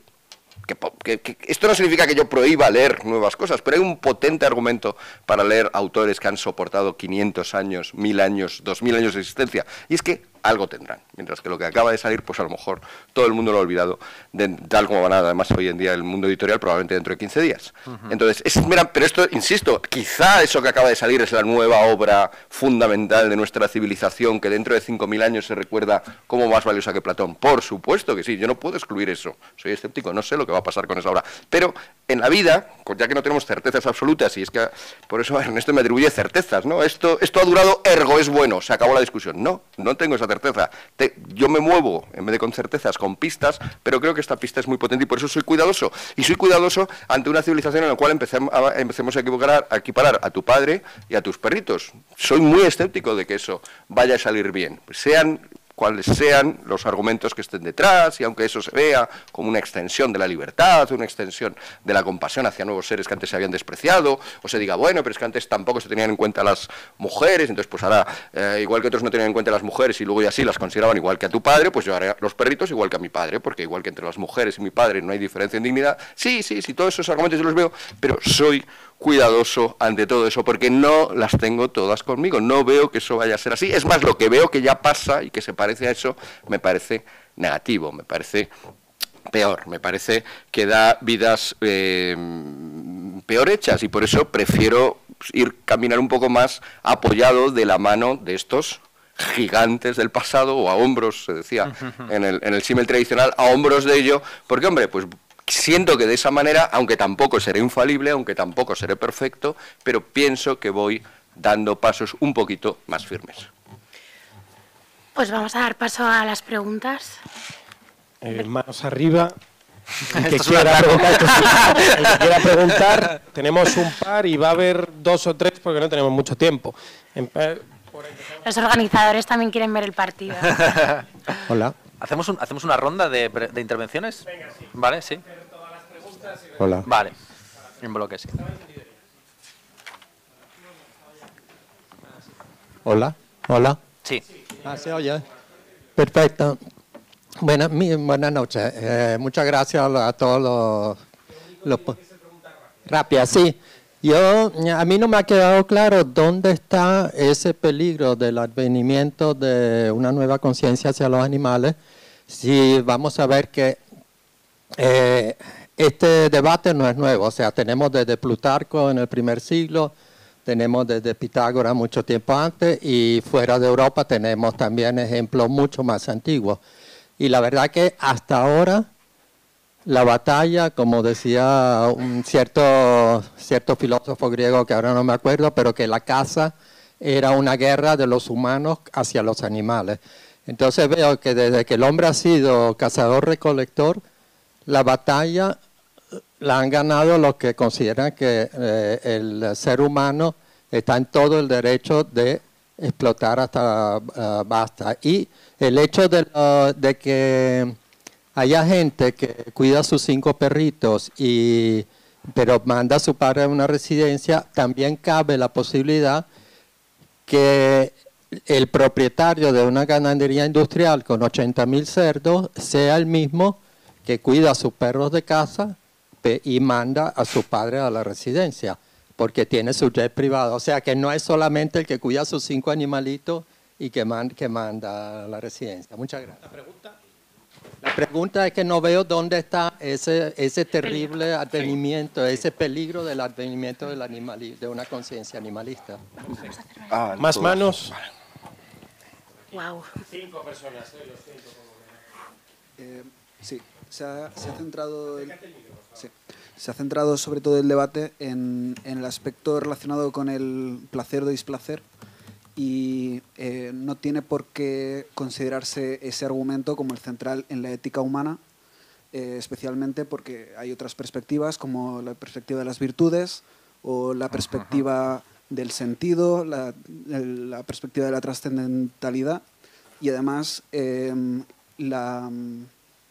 el placer o displacer no tiene por qué ser agregable entre distintos individuos o dentro de un mismo individuo, eh, no tiene por qué ser ordinal, etcétera, etcétera. Eh, si en el ser humano no es central, ¿por qué en los animales sí debe ser central?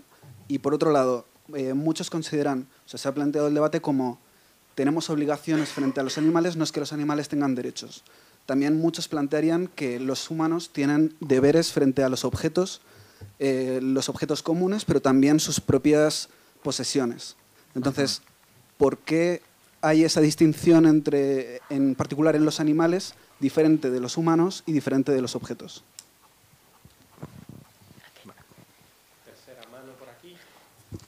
Vale, yo en primer lugar os querría dar las gracias, voy a hacer la pregunta muy breve porque eh, me ha parecido muy interesante el debate, pero me he perdido al principio.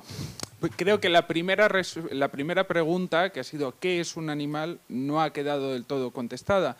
Y yo querría ir un poco a lo que comentaba Ángel de, las, eh, de los vínculos. ¿Cómo se establecen esos vínculos éticos? Porque yo no tengo el mismo vínculo con un mamífero que con la mayoría de los insectos. Entonces, ahí eh, me resulta un poco complicado ver cuál es el sujeto pasivo, por decirlo de alguna manera, de esta ética. Muchas gracias. Un afortunado más por aquí. Mi pregunta va para Miguel Ángel en concreto y es respecto a cómo nos has citado la, compasión, cómo nos estamos volviendo más en compasión respecto a los animales. Y es, eh, en primer lugar, si realmente eh, la creación de estos vínculos con los animales es causa-efecto respecto a la pérdida de los vínculos entre humanos y después de si realmente los vínculos animales y los vínculos eh, humanos son sustitutivos. Y al final el vínculo con el animal también es bueno, no podemos hacer ambos a la vez. Y el resto tendréis que preguntar después o en próximas conferencias. Última pregunta por aquí. Es una pregunta más dirigida a Ernesto. Eh, según tú, ¿cuál es la lista de atributos morales de los animales que vencería la línea argumental de los vínculos positivos de la que habla Miguel Ángel. La sintiencia, ya está. Es, que es un argumento, es el argumento vencedor que, que se decía en ocasiones. Es que es tan sencillo como eso. Los animales sienten, punto. Ese es el atributo trascendental, la razón por la cual yo no tengo obligaciones morales respecto al vaso que tengo delante o al árbol que talo, es porque aunque tenga unos intereses biológicos determinados o mm, una determinada constitución física o química, eh, no hay una experiencia placentera o displacentera en violar o en cumplir esos intereses biológicos. Es, que es, tan, es un argumento tan sencillo que todo lo demás me parece un enredo. Todo lo demás de estar apelando a los vínculos, que de nuevo es que eh, cuando se habla de que son peligrosos los vínculos que ya están establecidos con los animales, se tiene que dar alguna razón. Entonces, si se es escéptico, pues entonces yo no, no, no, no te, no, te. Si eres totalmente escéptico acerca... Yo no soy escéptico acerca de este punto. Eh, sabemos que los animales tienen sintiencia, se ha refutado el paradigma cartesiano según el cual los animales son autómatas eh, carentes de toda sensibilidad. La sintiencia no agota el campo de lo moral, pero sí que es la base o el fundamento de todo lo demás. Si no hay sintiencia, no hay moral. A partir de la sintiencia se construye todo lo demás. Sabemos, por razones biológicas, que nuestra conciencia moral surge justamente de esa sintiencia.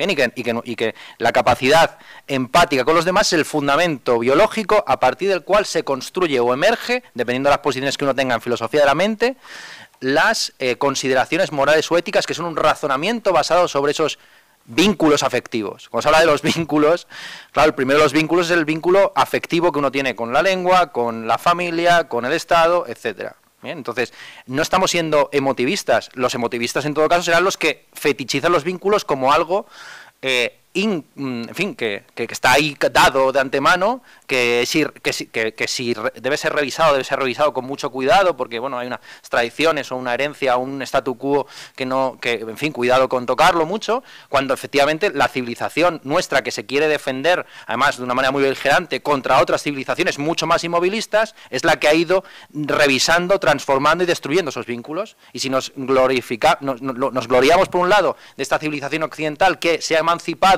de la sociedad tradicional o de la sociedad antigua, garantizando una serie de derechos, una serie de situaciones, etcétera, y al mismo tiempo luego hacemos una crítica sociológica en vez de verdaderamente filosófica a, bueno, la parte filosófica interesante, efectivamente, es la parte que, subraya que quizás en la experiencia humana en concreto, y también la experiencia animal, no todo se agota en a eliminar el dolor o el sufrimiento. Pero sí que es, eh, como ya digo, es, es el mínimo requerido no estamos hablando de una ética que busque maximizar el placer, sino minimizar el dolor, porque nadie quiere el dolor a sabiendas.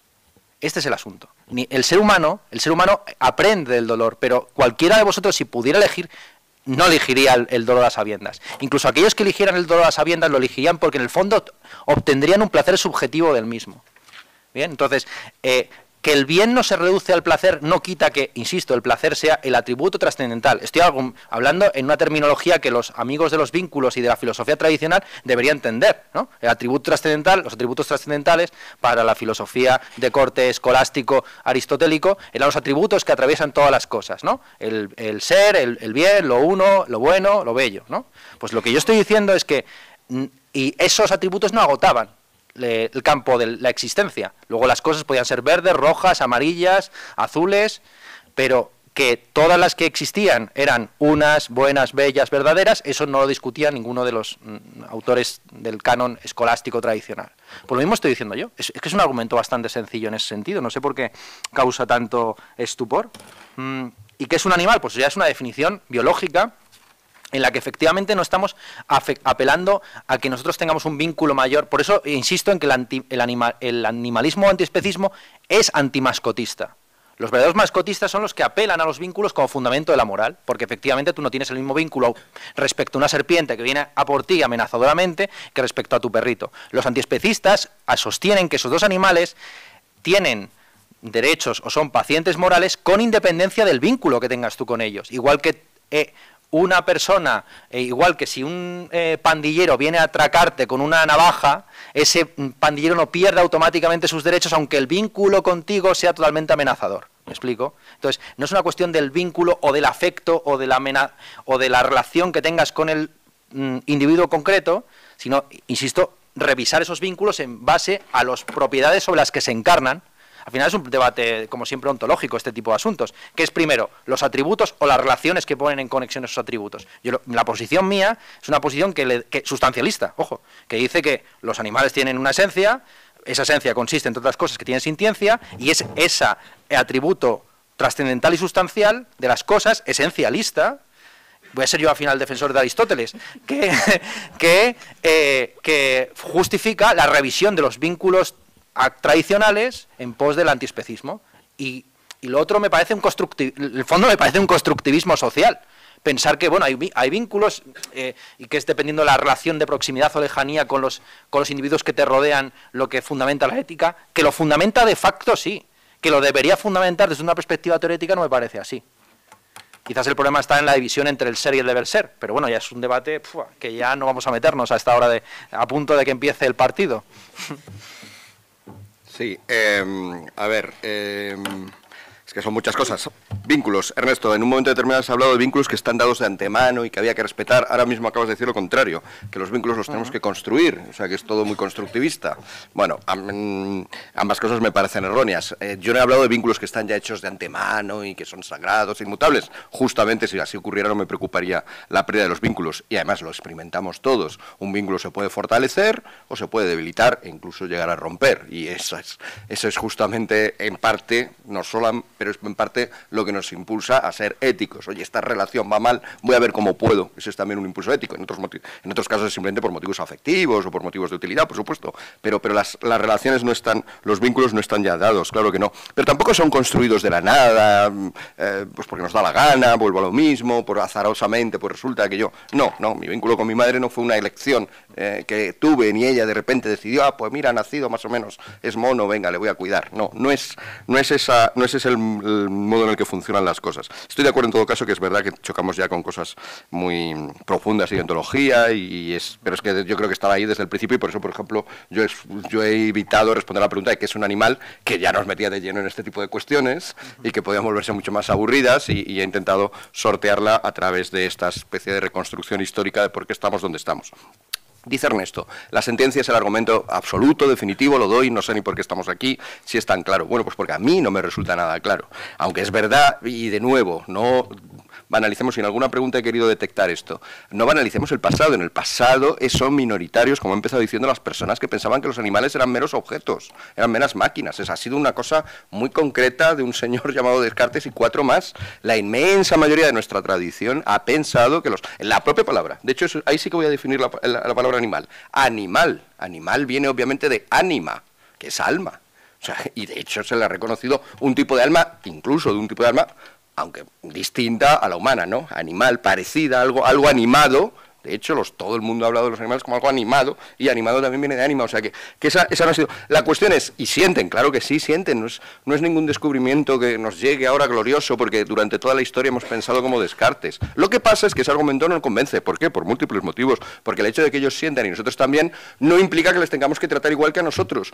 Por lo que he dicho, porque no es esa la característica esencial de nosotros, de como seres humanos, y no es la característica esencial de la ética. La ética no va solo de cómo nos sentimos, de vamos a pasarlo mejor. Entonces, es verdad que lo compartimos con ellos y me da algo importante, pero no me lo da todo, por eso no me derrota ningún argumento eso. Eh, el hecho de que ellos sientan igual que yo siento, igual ahora lo matizo, pero bueno, ellos sientan y yo también sienta, no implica que el trato hacia ellos tenga que ser igual al trato al mío, porque lo humano no es solo sentimientos, muchas más cosas, porque la ética no va solo de los sentimientos, va de muchas más cosas, y porque ese sentimiento animal no es igual tampoco al mío, y, ni, entre los distintos animales lo es, luego por lo tanto no me sirve de mucho, me sirve de algo, sí, trato al perro distinto que a la mesa, pero no me, no me permite mucho más.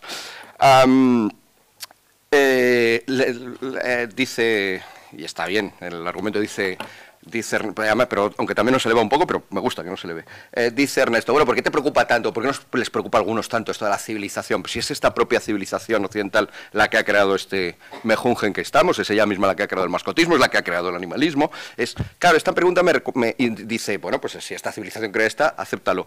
Esto me recuerda mucho a un, a, un, tipo que fuera al médico y que le dijera, oiga, mira, se me ha desarrollado aquí un cáncer. Le dijera, bueno, ¿por qué le preocupa? Es parte de su cuerpo. Esa es la evolución natural, es donde ha llegado. Usted no ha estado protegido protestando durante los 40 años en que su cuerpo ha estado sano, no proteste porque ahora enferme. Hombre, diríamos al médico, sí, usted tiene toda la razón, el cáncer no me ha llegado eh, de Marte, pero eso no quita para que yo crea que es mejor mi cuerpo, un cuerpo sano a un cuerpo y un cuerpo funcional y que me hacía feliz a, las vías por las que está yendo mi cuerpo. Esto ocurre lo mismo con la civilización, el hecho de que y yo, estoy de acuerdo, y ese es, el, ese es el, el, enredo en el que estamos, que eso mismo que yo he alabado también ha creado esto que no alabo, ha creado estos retos, ha creado este pensamiento. He intentado explicar por qué pero ha creado este pensamiento, a mi juicio, deshumanizador, que, nos quita toda nobleza, que nos rebaja a lo, a lo, más simplón de la ética. Claro que eso lo ha creado también nuestra civilización, pero lo veo como un problema, lo veo como una crisis. Ernesto lo ve como una oportunidad, como un, algo, un preámbulo un futuro glorioso en el que todo el mundo, incluidos, incluyendo el mundo de los animales, nos tratemos todos súper bien. Yo no, yo lo veo como algo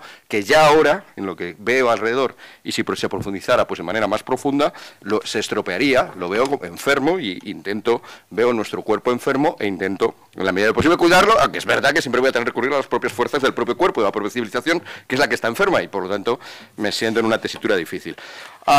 los vínculos. Es que yo defiendo que el vínculo hacia la mascota es mayor que hacia una serpiente. Y que si entra una serpiente en tu casa y la matas, pumba, y se acabó y te quedas tan tranquilo, no es igual que si un día entras en casa, coges a tu perro y lo matas. Este segundo acto me parecería injustificado, me parecería éticamente erróneo. Claro que sí, yo es que creo que el vínculo con la mascota es importante. Lo que pasa es que me resisto a equiparar el vínculo con tu mascota al vínculo con tu madre o incluso al vínculo con tu vecino. Es, es eh, eh, en toda esa jerarquía, es una palabra que no ha salido, pero que creo que también está en muchas otras cosas, en una jerarquía que cuando todos somos sintientes, todos somos iguales, igualitarismo, todo da igual, pues claro, no hay jerarquía, pero yo creo que parte de la justicia, parte del que es un valor eh, fundamental además, una virtud fundamental en la ética, parte de la justicia es dar a cada cual lo suyo y para eso solamente, para saber lo que es lo suyo de cada uno, solo puedes pensar en términos de qué importa más y qué importa menos. De hecho, el propio hecho de hacer ética ya presupone esa pregunta, porque si hago ética, si me pongo a pensar en ética es que digo que hay algo bueno y algo que es menos bueno o algo malo. Luego ya estoy presuponiendo que no todo da igual, que no todo es, eh, no todo el campo es orégano, que hay cosas mejores y peores. Está, está intrínseco respondiendo a algunas preguntas. Eh, la, primera pregunta dice, bueno, no veo el peligro de esa nueva conciencia del animalismo. No me extraña que no lo vea porque el planteamiento que ha hecho es justamente el que desde el principio he intentado borrar porque sabía que estaba ahí. Usted ha hecho un planteamiento en el cual antes eh, había explotación, era todo terrible, todo mal, ahora llega una nueva conciencia que nos salvará y obviamente usted, y que tratará por fin empezar a tratar bien a los animales, claro, en, esa, en ese mapa es normal que usted no vea ningún peligro en la utopía esta que viene, pero es que yo lo que he intentado es cuestionar que eso así, que eso sea así, eso no es no ha sido así, ni es en absoluto así. Y creo que igualar a los animales y a los humanos sí que nos va a dar, ya cuando vemos experiencias de esto, las he citado también, es que no me gustaría repetirme, vemos a animales a los que se les trata igual de humanos, o como suele pasar, a humanos a los que se les trata igual animales, o como se les trataba antes eh, en algunas ocasiones a los animales, creo que nos hace vivir vidas peores. Y la ética va de intentar que la vida sea mejor, no peor. La... mm, Luego, ah, bueno, bueno, tu pregunta, virtudes, no he insistido mucho en los deberes porque ya había metido el elemento virtudes, pero yo he intentado manejarme en el campo de las virtudes, de la ética de las virtudes. En el campo de las virtudes, ese es lo que amplía esa visión restringida que tiene el utilitarismo y creo que es el que nos saca de este entuerto. Pero soy consciente también de que las virtudes están en un bajo momento, como diría McIntyre, estamos ya viviendo incluso tras la virtud, se ha acabado el momento de la virtud y hay que intentar aquí poco a poco eh, reconstruir, esperemos que no en monasterios benedictinos solo. La mm, mm, mm, bueno lo de lo del ánima y el, el y el animal creo que responde también a, otra de las preguntas no la o sea, cada uno de los animales yo tendría que dar tratos distintos según, según es también esencial a la justicia el dar tratos distintos a distintos animales. O sea, que, que- eso no me resulta. es- Y luego, ver, la cuarta pregunta. eh, hablaba algo de que había como una especie de causa-efecto, así, como una especie de causa-efecto, es como si yo, hay una obsesión, veo una obsesión una y otra vez con lo que he empezado descargando el cartesianismo, ¿no? Hay una causa, pumba, se produce el efecto y no hay más. Yo intento no hablar así, como que había una causa-efecto entre reconocemos vínculos animales, pum, perdemos a los, a los vínculos humanos. Yo no defiendo que haya esa ley de causa y efecto porque no la tengo, pero creo que podemos observar que esas cosas pasan y, y a- y a- y invito a observar y a ver si pasan y cuando pasan preocuparse. A no- de hecho, pensar lo contrario, pensar que causa-efecto inevitable, cuando tratemos mejor a los animales, trataremos mejor a las personas. Frase, por cierto, de Gandhi, ¿no? Que se cita mucho en estos contextos. Creo que también es un pensar causa-efecto que tampoco está en, mundo- en modo alguno justificado establecer que es muy bonito, claro, en esta, esta cuarta pregunta también. Ah, era, es muy bonito, no, pero establecemos mil establezcamos mil vínculos con todos los animales y con todas las personas, y esto me recuerdaba a, a la canción esta de Roberto Carlos, ¿no? Yo quiero tener un, un millón de amigos y así más fuerte poder cantar. Bueno, pues Roberto Carlos, no, no puedes tener un millón de amigos. Porque no puedes tener un amigo que no te sepa su nombre, ese no es amigo tuyo. Y, no digamos ya, no sepas el problema que tiene, no sepas que ha estudiado o que ha dejado de estudiar. O sea, eso no es un amigo. Tú querías tener gente que te cantara en el coro de tu canción, pero no querías amigos. O sea, los vínculos, lo siento, pero, pero, pero tienen esto, que, que son, que son, sí que tienen un algo, y no puedes establecer el mismo vínculo con tu caballo, que aunque le puedes en un momento dado de locura nombrar senador, pero no puedes establecer el mismo, o cónsul, perdón, no puedes establecer el mismo vínculo con tu caballo que con tu hermano, aunque con tu hermano te lleves a matar, pero el modo en que te llevas a matar con tu, con tu hermano es muy distinto al modo en que te llevas con tu caballo, o sea que, tampoco.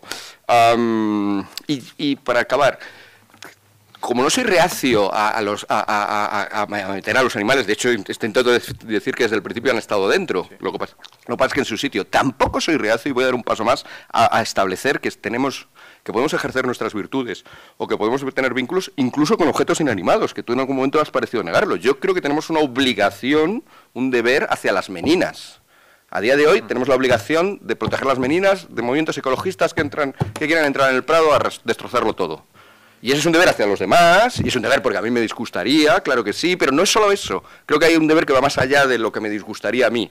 Igual que me disgustaría, yo que sé, que me dieran hoy espaguetis con tomate porque no me gustan. No, no, no, es otra cosa. Yo creo que tengo un deber de preservación de las meninas y en ese sentido incluyo en mi círculo de cosas hacia las cuales siento deberes a objetos inanimados como las meninas otras muchas cosas también, ¿no? El planeta Tierra tampoco me gustaría que se destruyera y nos aunque ya tuviéramos una colonia en Marte perfecta, maravillosa y tal, no, yo quiero que la Tierra siga existiendo, o sea, que, que y, en, su conjunto como planeta, ¿no? No ya, no ya los seres vivos los seres sintientes, o sea que, que no tengo problemas con ese con la ampliación de los círculos, lo que tengo problemas es con el igualitarismo, con el considerar que es igual cualquier cosa que siente o cualquier animal y cualquier persona, o, o de hecho también que es igual cualquier persona, tampoco tenemos las mismas obligaciones, eh, cogiendo el ejemplo de la mascota, igual que tengo más obligaciones con mi perro que con la serpiente que entra, tengo más obligaciones con mi hijo, con mi hermano, que con un señor que, veo por la calle, claro que sí, y eso no es malo, y, veríamos muy raro, de hecho hay una enfermedad, lo cuenta un capítulo de la serie House,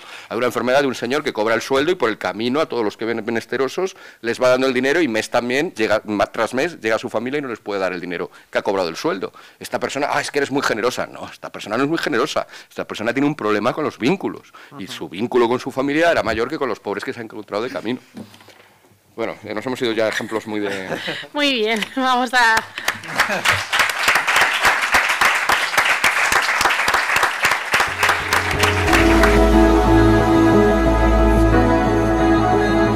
Has escuchado Bailando con Gigantes, diálogos sobre las grandes preguntas que nos interrogan, un podcast patrocinado por la Fundación Tatiana Pérez de Guzmán el Bueno.